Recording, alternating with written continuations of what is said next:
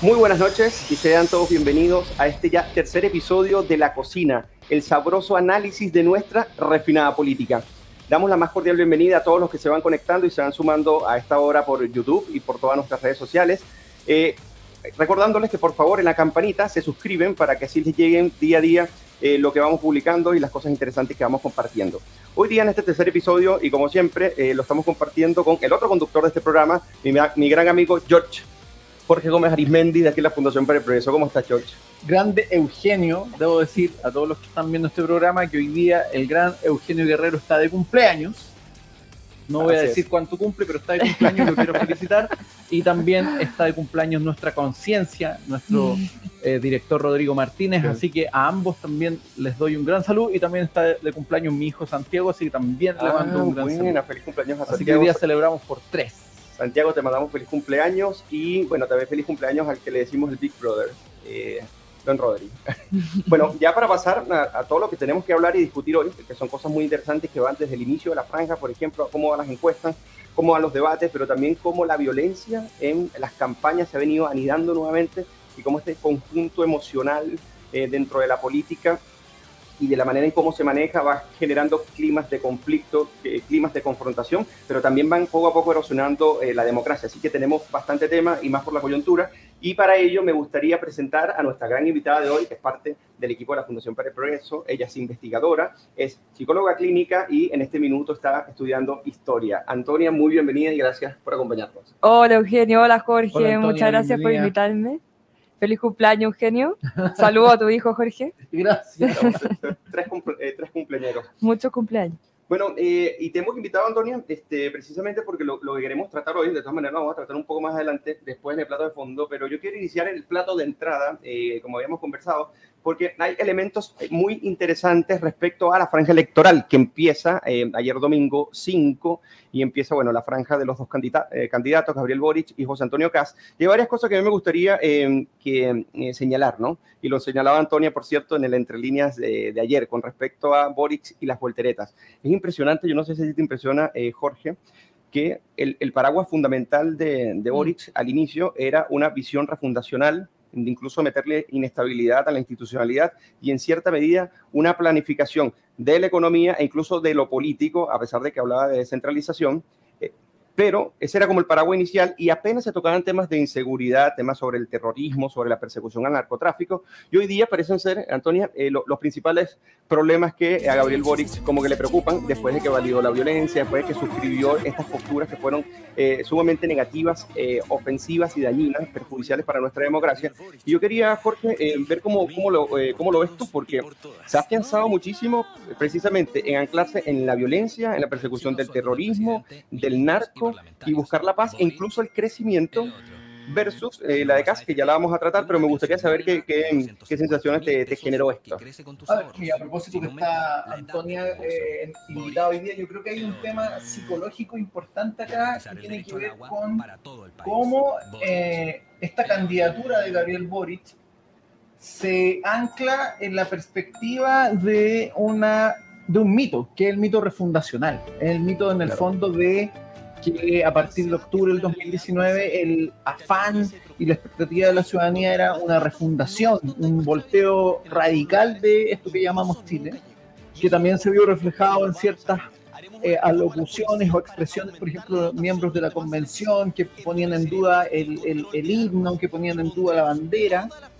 y lo que algún, de alguna u otra forma parece haber mostrado la primera vuelta eh, es que esa presunción era una presunción más bien utópica o más bien idealizada o mítica, claro. mítica que no, no se condice con lo que efectivamente la ciudadanía está esperando de los tomadores de decisiones y de la clase política. De hecho, una encuesta que arroja el cómo los jóvenes esperan el proceso de cambios, que probablemente tú lo vas a mencionar, Eugenio, indica que esta idea de una refundación, de, de, de, barrer con todo, que era una idea que también venía arrastrándose con el tema de la retroexcavadora, no tiene un asidero cierto en el ciudadano común, en el chileno común. ¿Y tú crees que por eso es el cambio este radical de Boric? Pero, tú, pero es algo yo creo que yo creo que es algo, no, no es creíble de parte de él, absolutamente no, no es creíble de parte de él. Eh, pero sí se ve que en el contexto que hoy día vive Chile, ese cambio eh, existe y es tangible. ¿Cómo yo presumo que es tangible?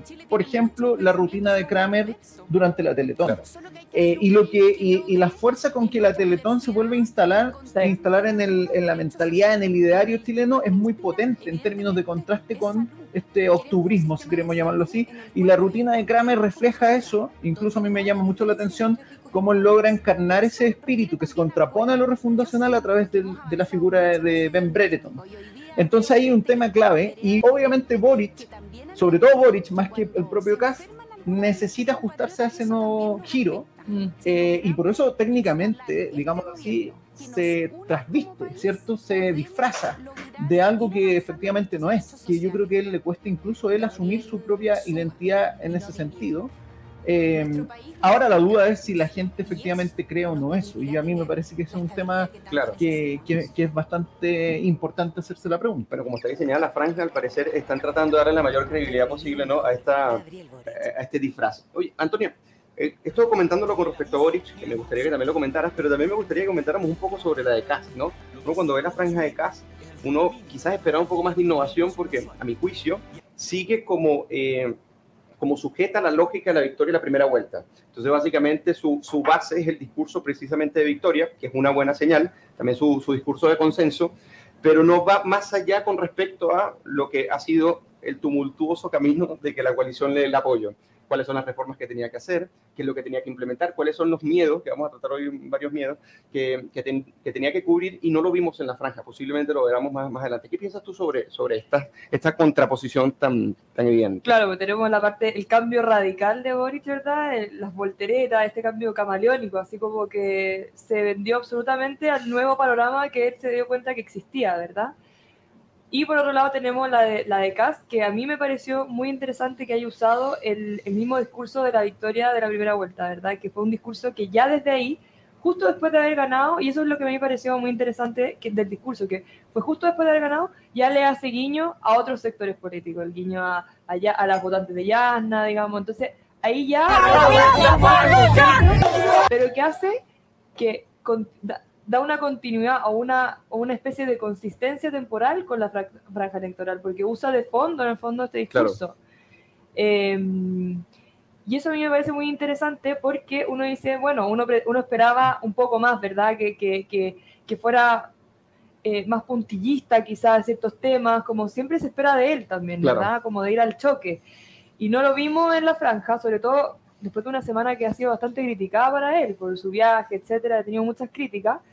Eh, pero pensándolo bien y dándole una segunda vuelta, yo quizás pensé que podía haber sido una estrategia bastante sabia para el panorama actual. Porque ya Boric ha sido muy criticado por el mismo tema de las volteretas, estos cambios radicales, de que se está vendiendo al mejor postor, pero que está muy presionado por el Partido Comunista, entonces, bueno, y que, que es inmaduro, que es irresponsable, entonces, claro. Quizás Kass también usó eso, que ya estaba toda la atención, pues, la atención negativa puesta en Boric, para él seguir un poquito más derechito con su programa y con, y con su ideal en el fondo. O sea, cambió un poco, pero sutilmente. Y quizás ahí está apelando un poco más a, a abrirse, pero quizás está, está analizando un poco qué, qué, qué, está pasando en este panorama de segunda vuelta, porque yo creo que es un panorama muy diferente a los que hemos tenido en otras elecciones. Sí, yo coincido contigo y quería preguntarte, Jorge, pues como para que comentemos, que la de Boric estuvo enmarcada en cierta medida, ¿no? En había equipo, había bastante como colectivo, incluso identidades, otras personas, incluso en una parte, en uno de los videos, son, fueron cinco videos, se, se incorpora Isquias por ejemplo, mm. pero en CAS vemos solamente la figura del, del, líder, del líder que va a garantizar, incluso cuando finaliza, dicen, todo va a estar bien, básicamente, eh, te aseguro que al llegar a la primera magistratura va a estar bien. Esta diferencia, ¿qué te dice? Por ejemplo, Jorge.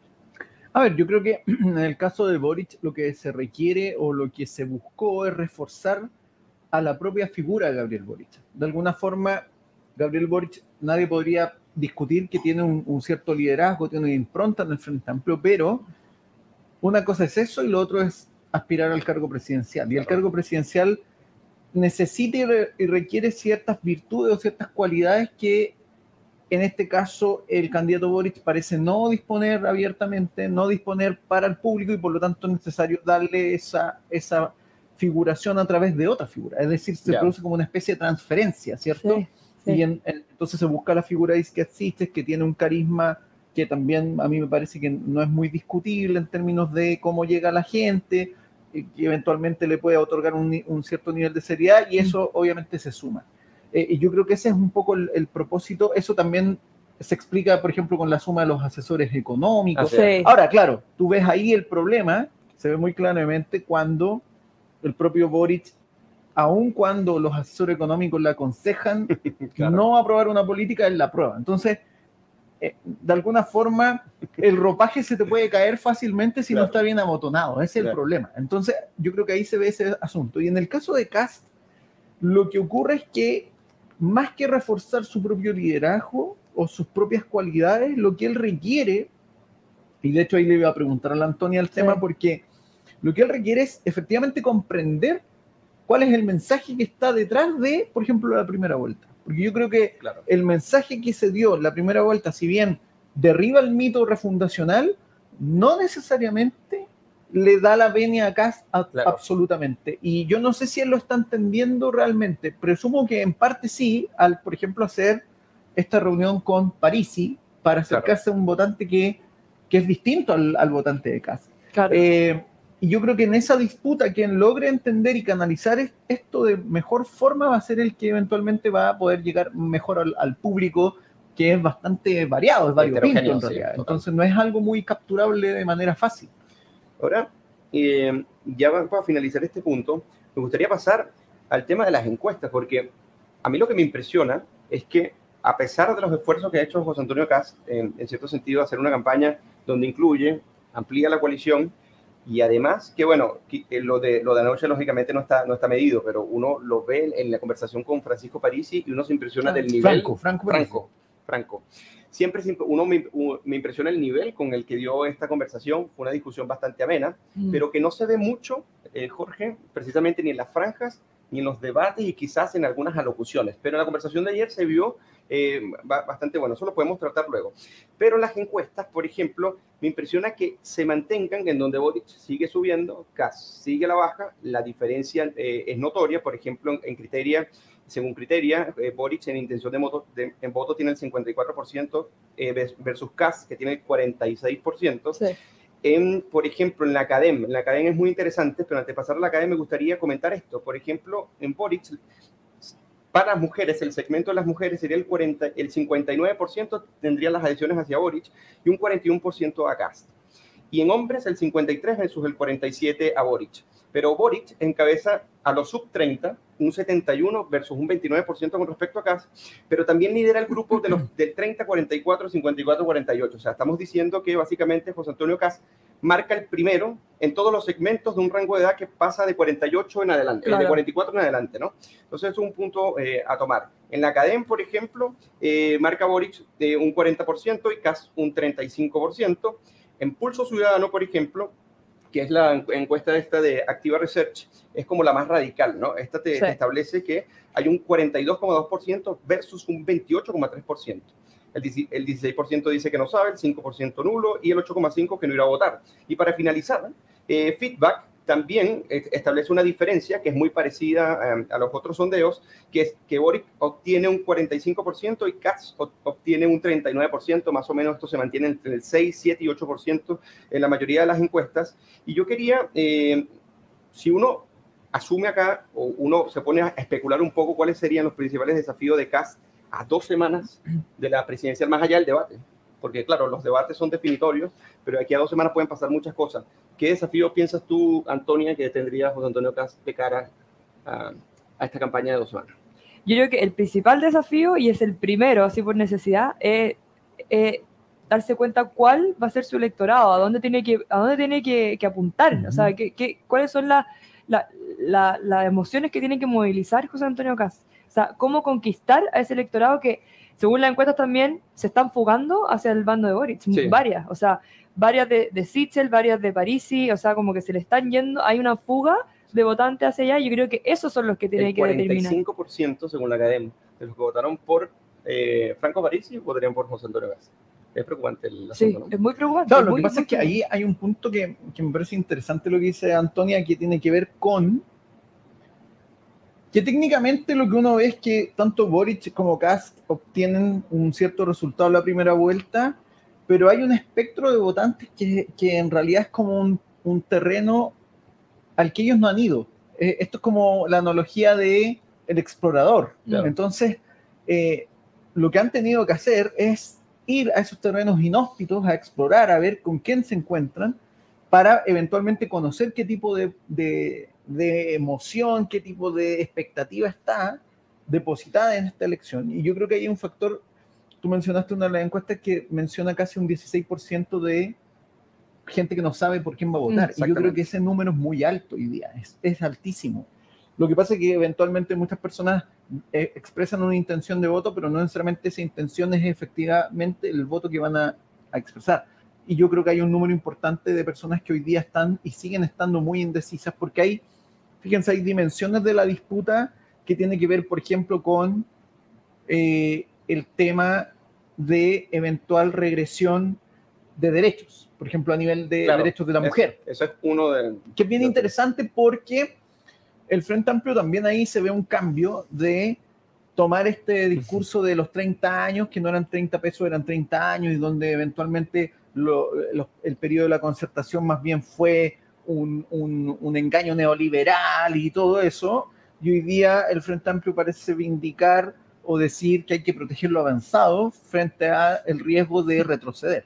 La voltereta Sí, y el emprendimiento, proteger el emprendimiento, eh, algo que nunca se le había escuchado. Y el riesgo de los derechos. Eh, lo que es interesante porque en el fondo están asumiendo que con libertad económica además hay libertades morales, que eso es lo que los liberales siempre defienden. Eh, entonces, acá hay un punto que, que me parece clave, que es que José Antonio Cast, por ejemplo, debería trabajar mucho el tema de mostrar que eventualmente él siendo presidente no conllevaría un riesgo en un retroceso en ese nivel de libertades, porque eso efectivamente a mí parece sería un retroceso. Así es. No sé si él lo implica como un riesgo. Y por otro lado, yo creo que Boric también tiene, por ejemplo, el desafío de mostrar si efectivamente bajo su presidencia libertades tan importantes como la, la libertad económica, el derecho a propiedad, mm. eh, incluso el tema eh, a nivel del comercio internacional, se van a ver o no mermados. Y, y, yo creo que es, en eso ellos no han hecho la tarea suficiente para mostrar esas diferencias y por lo tanto están todavía entrampados en, en, en estas diferencias que son más propias de sus hooligans, claro. sin entrar a ese terreno desértico al que tienen que empezar a, a tratar de conquistar. Y es interesante porque cuando uno ve la franja de Boric y ve el, el video con, con Isquia, o sea, de Isquia, básicamente ella dice que el punto de encuentro entre todos los chilenos serían los derechos sociales. Que no se habla de crecimiento, que en algún momento Boris lo abordó, pero no se habla realmente de otras cosas, sino que este es el punto de encuentro por el cual tenemos que transitar, pero hasta el gran punto de que, bueno, tienes un Gabriel Boris que te dice, bueno, vamos a, todo financiamiento permanente se va a realizar con ingresos permanentes para no producir, en este caso, ningún desfase, pero eh, en su propio plan no, los costos no le dan y tampoco las expectativas de recaudación precisamente para asumir esos costes. Claro. Por ende, es lo que, lo que tú comentabas también en el, en el video. Hay una cierta irresponsabilidad del candidato con respecto no solamente al manejo de las proporciones, sino también al, al, manejo de su propuesta, sino cómo pretenden transitar hacia ella si ni siquiera tienen eh, garantizadas aquella plataforma donde, donde sería realizable. ¿okay? Ahora hablando de las emociones, tú eh, lo tocas Antonio, lo tocas tú, eh, un estudio muy interesante que se publicó eh, el sábado en, en, la tercera, es un estudio que hizo la Universidad Diego Portales, eh, junto con Feedback Research. Y en este estudio se llama ¿En qué andan los jóvenes hoy en día? Y básicamente es un mapeo eh, bastante bueno sobre eh, qué es lo que está ocurriendo con la mentalidad, emociones, deseos y anhelos de, de, los jóvenes en Chile. Y esto se llevó a cabo de manera presencial en 49 comunas eh, de los principales centros urbanos de la región metropolitana, Valparaíso, Valparaíso el Biobío, entre el 1 de octubre y el 8 de noviembre del año 2021. Es decir, no llega a las elecciones y por ende no debe estar cejado precisamente por, por las elecciones. Entonces, tú lo, tú lo nombrabas, ¿no? Eh, asumen que sí tienen que existir cambios, ahí lo colocamos en, eh, en la gráfica, pero el 45% sostiene que se necesitan transformaciones, pero en tiempo adecuado, y un 27% que sí piden cambios radicales. Este 45% llama la atención porque esto es de jóvenes de 18 a 29 años, este es el, como el tramo, y lo interesante es que esto es hasta contraintuitivo, ¿no? Porque se asumía precisamente que esta anomia eh, con el efecto generacional, más bien tendería a decir que los jóvenes están prestos a quemarlo todo y a refundar todo, pero este estudio pone en entredicho esa, eh, esa versión y para darle, darte la palabra, Antonia, Juan Pardo, que es el director de investigación de Feedback Research, dice, la mayoría de los jóvenes está eh, alineado con las expectativas ciudadanas generales, lo que tú comentabas, ¿no? Los jóvenes quieren cambios, pero en un marco de orden y gradualidad. Entonces, esto derriba precisamente ese estereotipo. ¿Qué piensas tú que ha pasado, Antonio, eh, con, este mapeo y, un dato como este de una encuestadora tan seria? A mí me llamó la verdad es que mucho la atención. Yo pensé que los resultados iban a ser muy distintos. Yo pensé que también iba a tender a esta radicalización y a este y a este como eh, discurso de eh, justamente la refundación, ¿verdad? Eh, pero la verdad es que a mí lo que más me interesó fueron los porcentajes de las emociones en los encuestados. Ah, Eso a mí me interesó muchísimo porque la verdad es que hablaban de que un 17% se sentía pesimista ante el panorama, el 32% se sentía optimista. Y frente a estos resultados preguntaron por estado de ánimo, en el fondo que este estaba un poquito más estable en donde se decía que el 31% era de incertidumbre, 27% de preocupación y solo el 15% de tranquilidad. Y ahí aumenta un poco la esperanza con un 18%, el temor baja a 5% y el 4% de alegría. Entonces, a mí me pasó que se derribó un poco este, esta mitología de eh, eh, el cambio constitucional, de que iba a ser tan alegre, que íbamos, todos íbamos a ser parte. Pareciera que la juventud no lo siente así, no siente nuevamente una decepción por una política, aparentemente, eh, y ante el panorama en general. Y eso a mí me, me, me, llamó mucho la atención porque en el joven por lo general no se ve mucho el pesimismo. Eso, eso es muy interesante. Por lo general hay una, una, sensación mucho más de esperanza que de pesimismo, sobre todo en, en, las elecciones políticas, porque son ellos los que en el fondo tienen un poco, o da la sensación de que ellos tienen un poco el locus de control, en el fondo. Yo puedo cambiar lo que estoy viviendo y pareciera que aquí, independiente de eso, no se ve mucho, digamos. O sea, los estados de ánimo son los más negativos, la emocionalidad negativa es la que está predominando en la juventud hoy en día. ahí, lo, que, lo que menciona la Antonia es bien interesante porque uno se puede hacer la pregunta de cómo incide en el fondo, estamos viendo en pantalla las cifras, eh, cómo incide ese estado de ánimo, esa dimensión que a veces parece poco considerada, es decir, en este caso un, más bien el reinado del pesimismo, en un contexto de alta incertidumbre, es decir, si es la incertidumbre la que genera el pesimismo, o en el fondo van aparejados estos fenómenos producto de una polarización eh, clara entre dos candidaturas y además este contexto de transformación con la convención, que eventualmente había un, gran optimismo con la convención al inicio. Mucha expectativa. Pero eso se va desplomando mm. por distintos factores, ¿no? No hay como, como se dice, una campaña contra la convención, sino que yo creo que muchas veces la convención se boicotea a sí misma. A sí misma, claro. Eh, y ahí mi duda es si ese escenario de pesimismo no es caldo cultivo para fenómenos como el populismo e incluso eh, lógicas más bien autoritarias, el caudillismo, eh, porque al parecer en general estos fenómenos van acompañados de esto. Yo no sé si existen como estudios tan específicos con respecto a cómo estaba la situación en términos anímicos de una sociedad que termina dando paso, por ejemplo, a situaciones populistas o autoritarias. Pero a mí me parece que un contexto así, sumándole más, más encima la desconfianza institucional que se sigue arrastrando, ya el 2019, en diciembre, la, desconfianza institucional era enorme. Y de hecho la encuesta lo menciona también. o sea, la, confianza en la institución no ha cambiado en términos de que sigue la desconfianza. Por lo tanto, tenemos ahí una especie de tormenta perfecta, a mi parecer, que, que debería ser de bastante preocupación. Y no veo cómo se puede salir de esa situación eh, hoy día en el contexto actual, considerando esos datos. No sé cómo lo ves tú, Antonia, en ese sentido. Mira, es interesante tu punto, porque el fondo es distinto una, una emocionalidad de temor, así que uno se siente con total amenaza, porque ahí generalmente los individuos tratan de salir lo antes posible de esa situación. Y ahí es cuando quizás sea más peligroso, porque voto al mejor postor al final, y no necesariamente es la, la decisión más correcta por lo general. Pero ahora estos sentimientos son como de, de baja vibración, ¿verdad? Son como algo que no... no no sé cómo actuar en el fondo, no estoy motivada a actuar rápidamente, ni eficazmente, ni salir de una situación, sino que puede entender a esta gradualidad, a buscar esta estabilidad y esta continuidad, o puede entender a la necesidad del cambio, o sea, como de, esta desesperanza y, este, y esta disminución, como del, del caliz de la emoción. Entonces, buscar un cambio más repentino. esa es la gravedad del asunto. Porque, y eso es lo que yo creo, yo creo que es lo que está ocurriendo, por ejemplo, con un, con un comando de cast, por ejemplo, esto de no decir nada muy distinto todavía, como que se ven un poquito más... Más comedidos.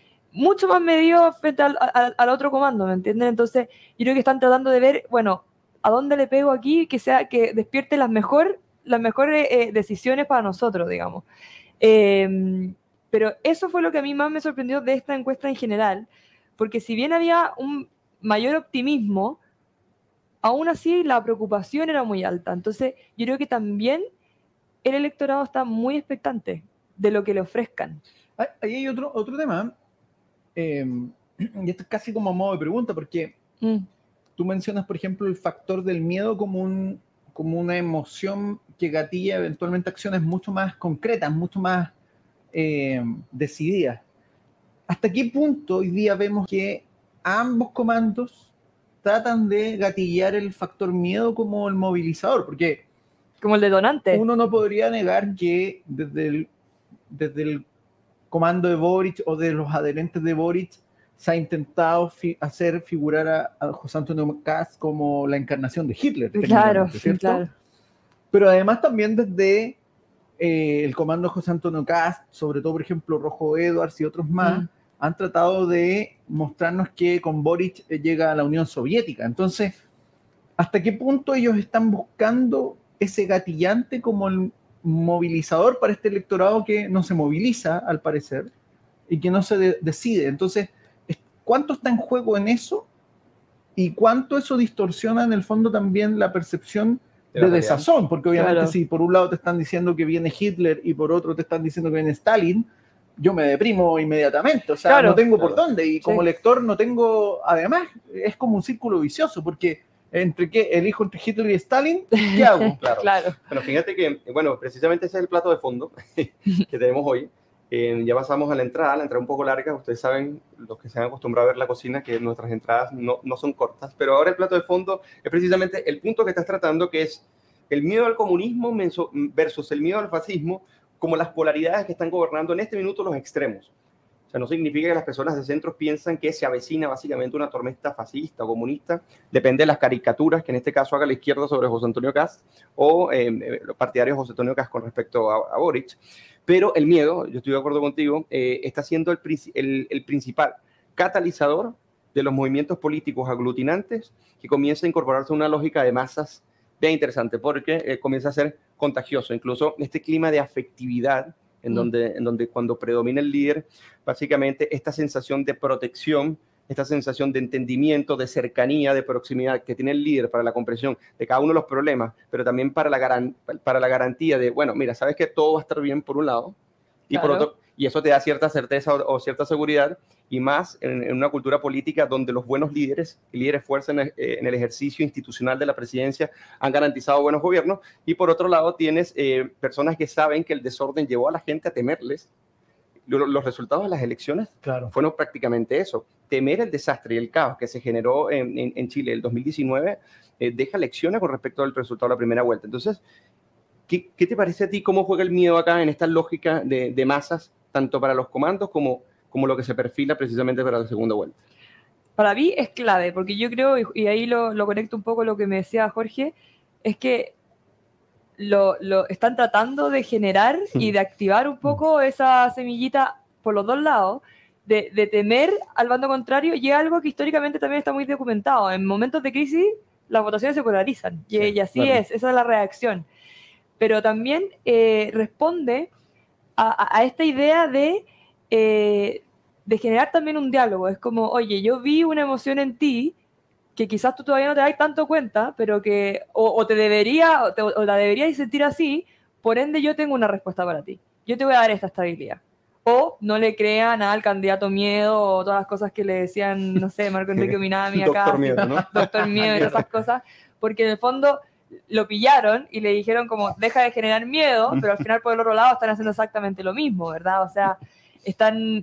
Pero, pero yo sí creo que por el lado de Boric está más indeciso ese juego. Yo creo que Kass está teniendo la oportunidad ahora de separar y cuando dice esto es libertad versus comunismo y el típico lema claro. Eh, de, su, de, su, de su discurso versus Boric que no, no, puede en el fondo producir un lema muy binario, digamos, porque está arreglando lo que sabe que tiene que incorporar en su, en su candidatura y que no lo hizo, no lo ha hecho nunca, y tiene este minuto de, tres semanas máximo eh, para integrar. Entonces está más complicado él hacer ese juego de, de, decir, bueno, yo te voy a ayudar porque sé que tienes miedo, entonces yo te puedo ayudar, yo te puedo dar esa estabilidad, esa calma.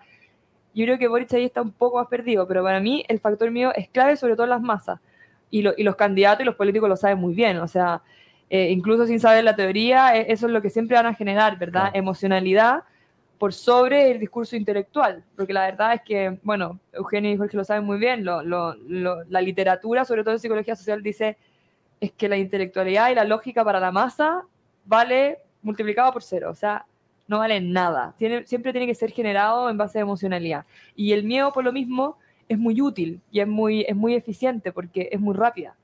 Es muy biológica, genera reacciones muy rápidas. Es un instrumento muy, fácil de respuesta. Muy, muy fácil de respuesta. Tú lo, tú lo activáis con lo activáis de manera muy fácil, en el fondo. Es la amenaza. O sea, al final es algo que aparte que evolutivamente yo diría que uno es uno de, la, de, la, de, los gatillantes más primitivos que tenemos y que siguen demasiado, demasiado activados todavía. De hecho, ahí yo creo que hay un tema que a mí me preocupa, que tiene que ver con que efectivamente hoy día está ese gatillante o ese mm. elemento, pero además no hay un contrapeso como institucionalizado, es decir, aquí hay un, hay un abierto desde con respecto a la institucionalidad, unos más que otros, pero de alguna forma una institucionalidad que se asume va a cambiar. Eh, y lo que pasa es que en la, en la, historia, y tú, Eugenio, lo sabes, en la historia de la humanidad, las instituciones han ido de alguna forma ordenando y apaciguando esas pasiones que llevaban antes a las tribus a las masacres. son, el, instrumento de estabilidad. Eh, exacto. Y, y, yo veo hoy día que de alguna forma lo que hoy día se va reflejando, producto de lo que tú mencionas, Antonia, es como ciertos atisbos de violencia eh, que deberían ser de preocupación para los actores políticos, pero lo que ocurre es que vuelven a aplicar un criterio de hooligans. En el fondo les parece que la violencia es mala solo cuando afecta a su candidato o afecta a sus eh, adherentes, a sus compañeros de barra brava, y no cuando afecta a otros. Y yo, es un tema que, que, lo vimos, por ejemplo, días atrás cuando se agrede en Lo Prado, si no me equivoco, Lo Espejo, a un equipo José Antonio Cast, ¿cierto? Un grupo de vecinos que eh, agreden a la gente que está ahí. Y lo vimos ahora este fin de semana con la agresión a Gabriel Boric en... Eh, en Talcahuano. En Talcahuano, mm. donde una adherente eh, más bien de la izquierda, ¿cierto? Lo increpa, lo escupe y le reclama por el tema de los presos políticos. Entonces, ahí vemos un problema de cómo esto se apacigua. Yo creo que hay un contexto de agitación y esa efervescencia que hoy día está muy latente. Ahora, uno presumiría que los políticos deberían tener la responsabilidad de no asusar eso en su favor. Sí sino más bien de apaciguarlo. Pero, pero yo veo poco ahínco ahí en eso. Yo creo que todavía queda un poco el resabio de la borrachera de octubre, ¿cierto? Donde algunos efectivamente yo creo que se emborracharon con la violencia. Vieron ahí una, una, una, cuestión como... Una oportunidad. Una, capacidad de lograr pues, eh, asuntos políticos. No, y yo creo que se emborracharon así como lo que decía Elías Canetti en, en, en Masa y Poder, ¿cierto? Eh, ver el fuego y esto es como te asusa lo más tribal. Entonces yo creo que algunos todavía están en esa lógica. Bueno, fíjate que, eh, bueno, te traje una reflexión que yo sé que a ti te encanta, George, eh, Alexis de Tocqueville, pero antes de ella, bueno, básicamente Freud, en el libro que por cierto voy a recomendar hoy, básicamente él dice que la lógica de masas genera eh, no solamente una regresión anímica primitiva, sino una atrofia de la personalidad individual. Y básicamente, según cómo sea conducida esta, esta, esta desindividuación en la masa, lógicamente esto está sometido a gaudillos, a, líderes más radicales, bueno, te permite hacer una especie de, no sé si de transferencia, pero sí de influencia en el comportamiento violento, o sea, que no necesariamente lo, lo eres de siempre, pero comienzas a practicarlo a partir de esta lógica de masa en la cual te incorporas fanáticamente. Fíjate que Alexis de Tocqueville decía en la democracia en América lo siguiente, los individuos sienten la necesidad de ser conducidos y el deseo de permanecer libres. Como no pueden destruir estos dos instintos que resultan ser contrarios, se decantan por tratar de, satisfacerlos ambos a la vez. Imaginan un poder único tutelar poderoso, pero elegido por los ciudadanos, y combinan la centralización con la soberanía del pueblo. Se conforma con tener un tutor pensando que ellos mismos lo han elegido. Cada individuo sufre porque se le sujeta, porque ve que no es un hombre ni una clase, ni un pueblo mismo quien tiene el en extremo la cadena, salen de un momento de la dependencia para nombrar un jefe y vuelven a entrar a ella. Básicamente porque las lógicas de, de masa, vistas de Tocqueville, vistas de Freud, vistas de Le Bon, por ejemplo, siempre resultan de la misma forma y más cuando estas lógicas eh, colectivas, como tú hablabas, asusan ciertos eh, parámetros de conducta, pero también ciertas ideologías que fanatizan precisamente a las personas y permiten que le ocurran lo que le ocurrió a Gabriel, a Gabriel Boric, que no solamente le ocurrió eso, habían varias personas con un cartel insultándolo precisamente porque ya no suscribía por su voltereta precisamente mm. eh, lo, eh, suscribir la ley sobre lo, que ellos llaman los presos políticos. A propósito de la cita de Tocqueville, Kant hablaba de la insociable sociabilidad del ser humano. Y decía que el mecanismo para equilibrar esos dos impulsos era, eh, en el fondo, el gobierno, el gobierno civil, el gobierno constitucional, el, imperio de la ley. Y cuestión que hoy día probablemente en, ciertos aspectos la sociedad chilena está debilitado. Es decir, aquí igual hay un, un cierto nivel de anomia jurídica y, yo creo que los candidatos han olvidado que la certeza jurídica es parte de eh, no solo la línea humana, es parte de eh, los derechos humanos. Y eso yo creo que ha sido un tema que, que ha estado fuera de la discusión. Eh, se le ha puesto poco ahínco a este tema y, y, y, lo que ocurre ahí es que cuando, tomando lo que decía el Antonio, cuando se exacerban las masas, Elías Canetti decía, la masa es como el fuego. Tú asusas la masa, asusas el fuego, pero no sabes hacia dónde va a ir el fuego. Se va a mover por causas inesperadas. Y, es lo que ocurre generalmente cuando las masas se desatan. Es como cuando ocurre un linchamiento.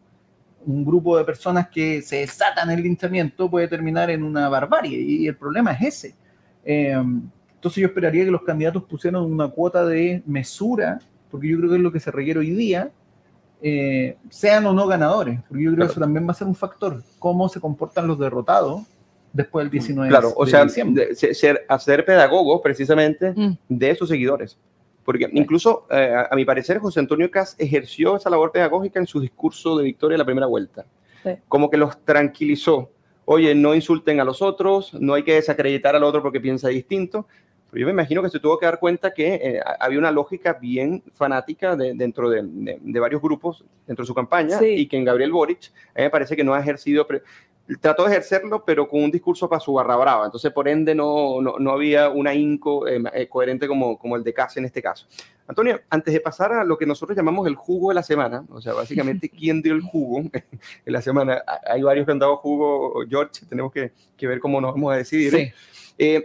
Eh, ¿qué, reflexión nosotros podemos extraer de, de esta lógica de masas según Tú, tú has leído bastante un autor eh, que nosotros acá en la Fundación para el Progreso tenemos em, varios, o sea, tenemos, nos acercamos muchísimo a su tipo de pensamiento y publicamos un libro del que se llama Jonathan Haidt. Jonathan Haidt con respecto a esta lógica de masa en la política, estos, lo que llamas dispositivos tribales, que, que entienden en cierta medida a dividir a las personas en criterios identitarios como si fuese una guerra que se libra permanentemente. Este, ¿Tú piensas, o sea, que podemos analizar sobre nuestra democracia hoy día respecto a ello?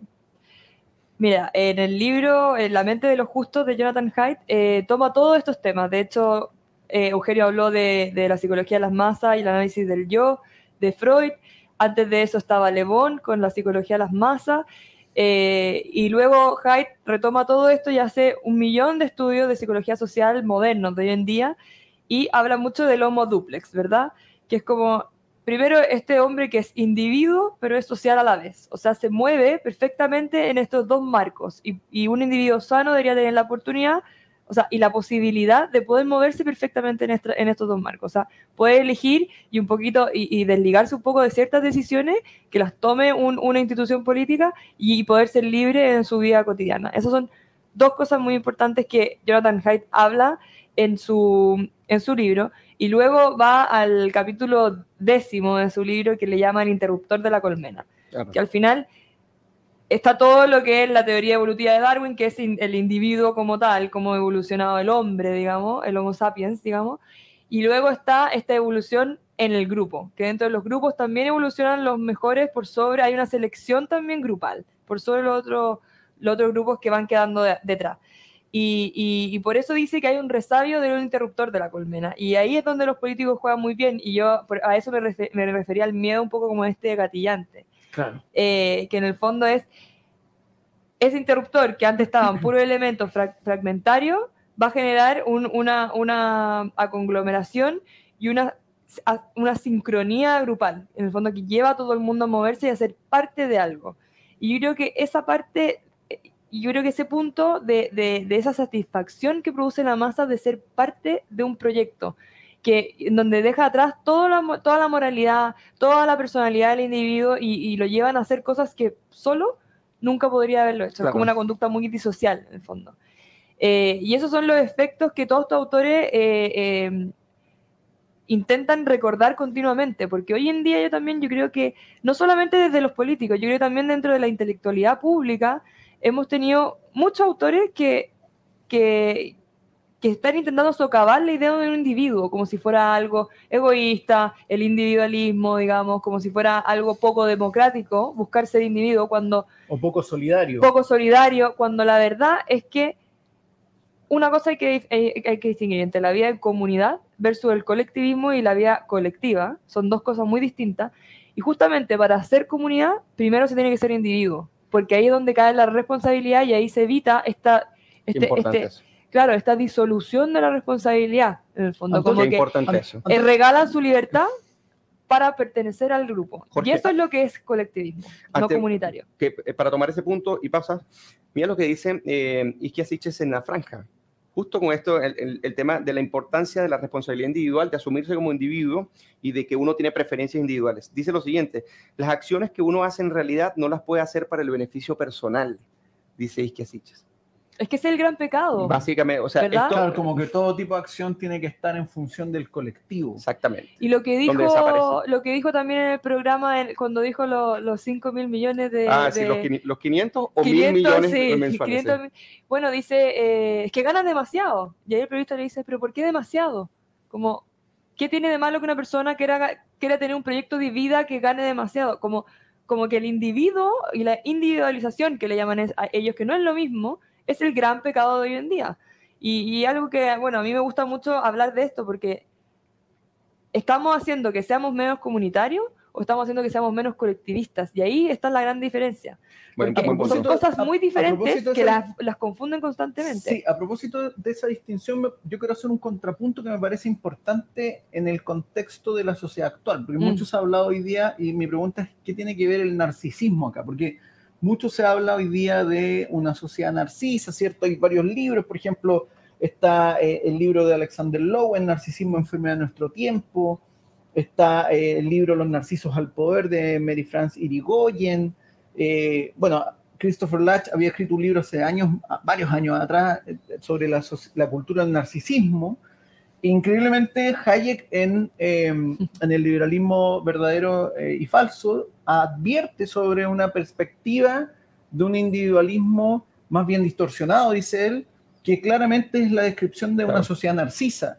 Eh, y mi pregunta es, ¿cuánto de esto se conforma en función de sujetos que hoy día son cada vez más narcisos, en el sentido de que actúan muy en función de sí mismos, pero a, la vez expresan, por ejemplo, sus emociones, por ejemplo, a través de las redes sociales, de una manera más bien destemplada, es decir, donde sus emociones son las únicas valiosas, donde sus opiniones son las únicas valiosas. Entonces, ¿cómo esta sociedad que eventualmente conforma sujetos narcisos también contribuye a construir este colectivismo como moderno, que algunos incluso lo definen como un individualismo estatista, que, yo no estoy tan de acuerdo con el concepto, pero cómo mm. es la figura del narciso hoy día, en la actualidad, eh, ayuda a alimentar estas lógicas más bien antiliberales. Oye, que, por, oye, que por cierto, el 39% del estudio de la UDP dijo que le había dado me gusta en una red social a una denuncia que buscaba repudio público hacia una persona o institución, mientras que el 26% reconoció haber compartido y difundido una funa a través de las redes sociales. ¿Qué es el postureo ético? Claro. Absolutamente. O sea, la funa yo creo que es el gran síntoma del narcisismo de hoy en día, que yo creo que aparte que el narcisismo es la patología colectiva y social de, de, este siglo, ¿verdad? Porque entre la selfie, el Instagram y, y que no solamente es, se muestra lo físico, sino que se muestra eh, el pañuelito morado, el pañuelito verde, eh, la foto con el niñito con discapacidad intelectual.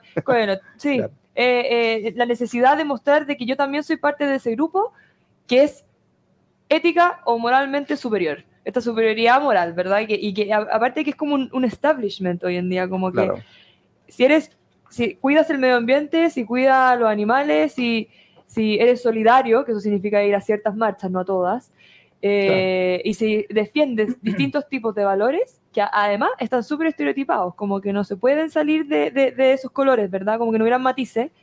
Bueno, entonces tú sí eres parte de este colectivo virtual, además. Entonces es mucho más complejo porque, porque trasciende las barreras en el fondo de, de lo físico. Entonces, entonces es impresionante ese narcisismo cómo ha fomentado este tema porque existe una necesidad imperiosa de demostrar que se es superior. Y esa superioridad, que antes podría haber sido física, en el fondo una superioridad, no sé, belleza física o, material en torno a, la plata o el éxito, hoy en día es mucho más abstracta, porque se muestra como intelectual y como moral.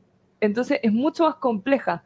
Y, y, ahí el ataque, y ahí yo me conecto un poco con la FUNA, que a mí la FUNA es un fenómeno que a mí me impacta, porque yo no entiendo cómo esta, esta generación, que es la mía además, de grandes solidarios, y de personas súper sociales, porque como que así nos definimos, ¿verdad? Como generación, eh, tienen esa misma capacidad de, conexión con el grupo para destruir, sin tener la información necesaria, sin tener la, información suficiente. O sea, es impresionante cómo aquí el detonante es el grupo, no la emoción en sí, en el fondo, porque esa misma emoción puede ser súper positiva.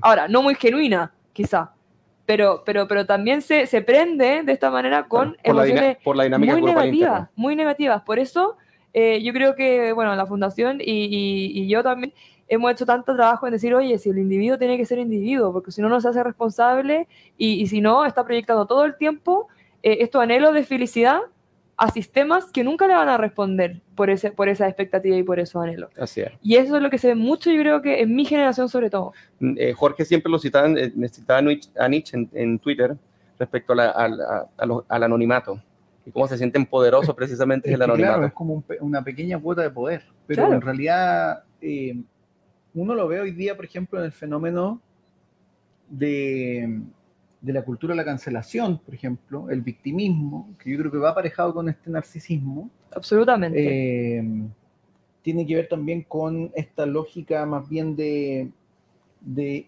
identitarismo, que va muy ligado con indignación. Todo es indignación, todo me indigna, ¿cierto? Todo me molesta. Pero todo me indigna desde mi celular. Mm. No asumo mucho costo, ¿cierto? Bueno, Hyde tiene un, eh, un, texto, una conferencia que se llama La era en la indignación, por cierto.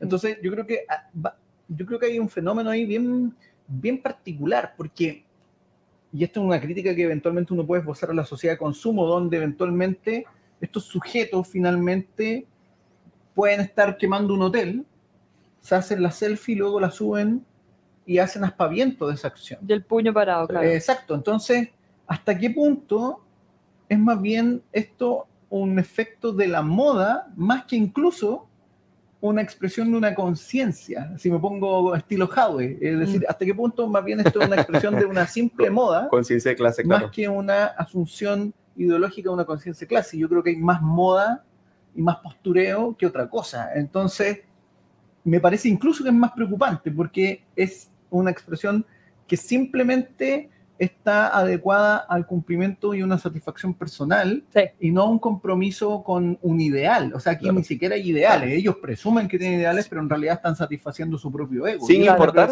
sin importar que vayas en detrimento de los demás, que es lo peor. Exacto. exacto y que genera los mismos efectos que lo otro. O sea, puede generar efectos muy, muy dañinos para muchas personas, pero ellos no asumen ninguna de las responsabilidades. Oye, oye, ahora sí nos vamos acercando al final del programa, pero antes tenemos que hablar sobre el jugo de la semana, nuestra sección del jugo. Eh, Jorge, para ti, ¿quién dio el jugo esta semana? A ver, yo creo que fue de nuevo el Congreso, los diputados, ¿cierto? Que ante el rechazo, ¿cierto? Sobre todo los diputados, ante el rechazo del cuarto retiro, ya levantaron eh, eh, una propuesta de quinto retiro. Yo creo que ahí vemos un, claro ejemplo de, no solo de postureo, ¿cierto? Sino abierta desmesura, de demagogia, eh, bajo esta promesa de ayudar a la gente, pero que en realidad están promoviendo políticas que en el mediano plazo van a ser nefastas para las personas eh, en general. Así es. Buena. O sea, dio el jugo un conglomerado del Congreso. Para ti, Antonia, ¿quién dio el jugo la, semana pasada? Ah, yo estoy entre dos. Ah, sí. A ver, yo estoy entre Isquiasiches con sus 500 mil millones de, de pesos. No solamente porque se equivocó en una cifra de nuevo, digamos, de, de nuevo desde ese sector, sino por el hecho de, de, de, lo que tienen en mente, ¿verdad? De lo que pretenden que es la vida. O sea, que ellos pretenden que hay alguien que le está ni siquiera compitiendo, que le está quitando algo que debería ser de ellos o de, o de sus votantes o de su grupo, nuevamente de su colectivo, pero pareciera que no hay ningún sentido de realidad, porque la verdad es que no saben contra quién están peleando, simplemente están eh, eh, postulando una realidad como, como indignante, pero que la verdad es que... Que no conocen bien. No, es un castillo de cartas. Y el otro, bueno, no alcanzo a leer de Boric, también yo lo encontré, pero... no alcanzo a leer. No alcanzo a leer. en la entrevista le hizo Iván Valenzuela. Mira, no alcanzo, no coincidió también, bueno, y no voy a repetir, yo también coincido con el de Isquias. Sí. Y lo, lo, lo preocupante, como para aportar un poco y luego pasar al bajativo, que es lo que vamos a recomendar, eh, a mí me pareció impresionante el tema de los eh, 500 o 1000 millones, o puede ser que dijo 500 mil millones, no está claro, que ganaban algunas personas del, del rubro de, eh, de, la salud, ¿no? Del rubro claro. fa farmacéutico. Entonces, claro, tratan en cierta medida como decirle, oye, eso es como un exabrupto, pero a mí lo que me preocupa es que no saben manejar las proporciones sí. y las dimensiones. Entonces, básicamente, si tú vas a, hacer, vas a tener ejercicio de, de gobierno y te, y te postulas, estás en una coalición, tener sentido de lo que dice, de las cifras, no necesariamente conocerlas a, a plenitud, de memoria y, y exactamente, exacta, claro. sino tener nociones de la, de la proporcionalidad, que fue lo que le pasó precisamente a Gabriel Boric cuando dijo, bueno, que básicamente para su propuesta sobre, sobre el agua, claro. eh, la propuesta era eh, eh, invertir 400 mil millones de, de, dólares, o sea, mucho más que el PIB de, de, de Chile, Chile. En, en, general. Entonces, una locura. Ahora vamos a pasar para ir para cerrar el programa y bueno, eh, darles gracias a todos los que están conectados y decirles que por favor se suscriban en la campanita para que les lleguen todos los videos y todas las actualizaciones que nosotros vamos realizando y las invitaciones que, que también vamos a seguir eh, dando. El bajativo, eh, yo quiero empezar recomendando un gran libro, un libro que eh, particularmente en mi formación personal ha tenido una gran influencia y más por el del país donde vengo, que es Venezuela, que se llama Psicología de las Masas y el Análisis de yo, de, del Yo de Sigmund Freud. ¿okay? Este libro es muy, muy interesante porque básicamente hace un adelanto eh, en términos antropológicos, culturales, sociológicos, pero fundamentalmente de la psicología social, de decir qué tan pernicioso es la dinámica interna de la masa en función de diluir, atrofiar e incluso desaparecer la responsabilidad individual en el momento que se actúa. Y por qué precisamente este, este aspecto de la subjetividad, de la autoedición del individuo es tan importante precisamente, no solamente para subir la responsabilidad, sino precisamente para conocer la realidad en términos de una perspectiva eh, sensata. Claro. ¿okay? Y no dominada o alienada en este caso. Entonces, Lógica. esa sería mi recomendación.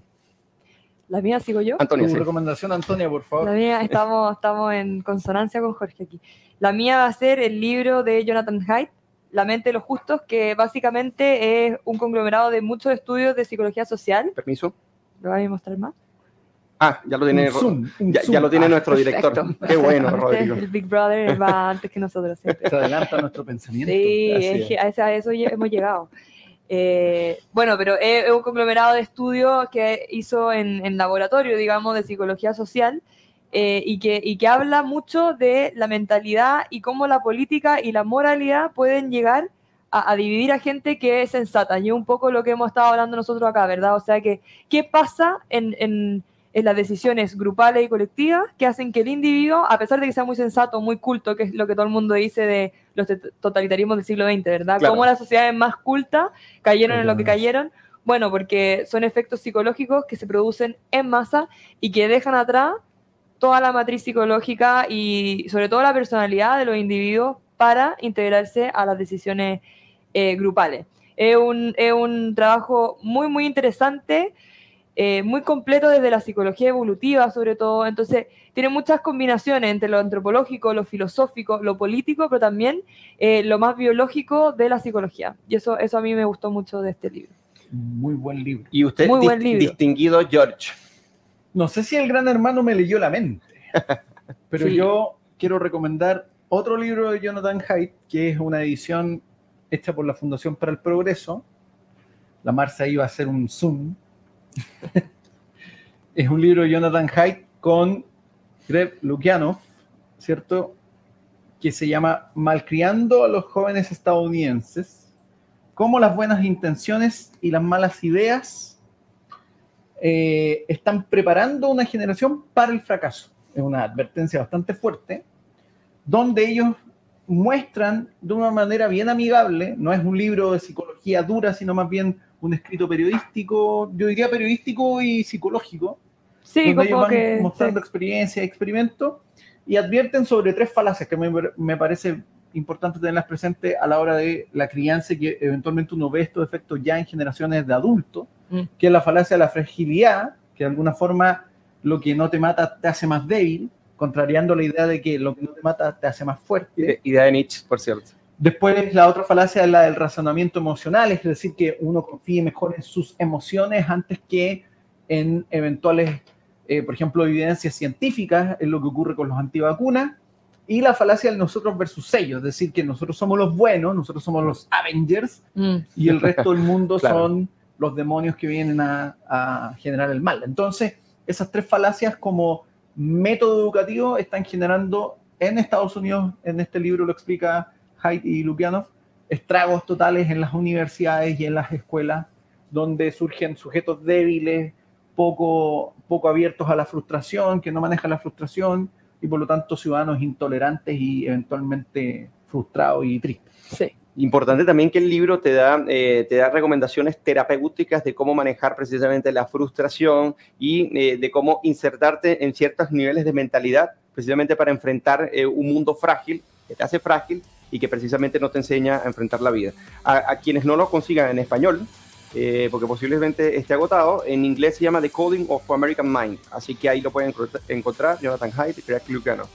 Así que hemos llegado. Yo... Pero la idea, Eugenio, es que lo busquen en la edición PPP. Sí, claro, así, así es. Entonces, hemos llegado al final de nuestro tercer episodio de La Cocina, el, sabroso análisis de nuestra refinada política, y le queremos agradecer a Antonia Rusi habernos acompañado hoy gracias, día. Antonia. Para, para hablar esto. Así no, gracias a usted por invitarme. Nos vemos en, en una próxima oportunidad del próximo lunes. Eh, no, nos estaremos viendo, así que que tengan muy buenas noches y ya saben, suscríbanse y gracias a todos por estar conectados. Cuídense y gracias. Chao, chao, muchas gracias.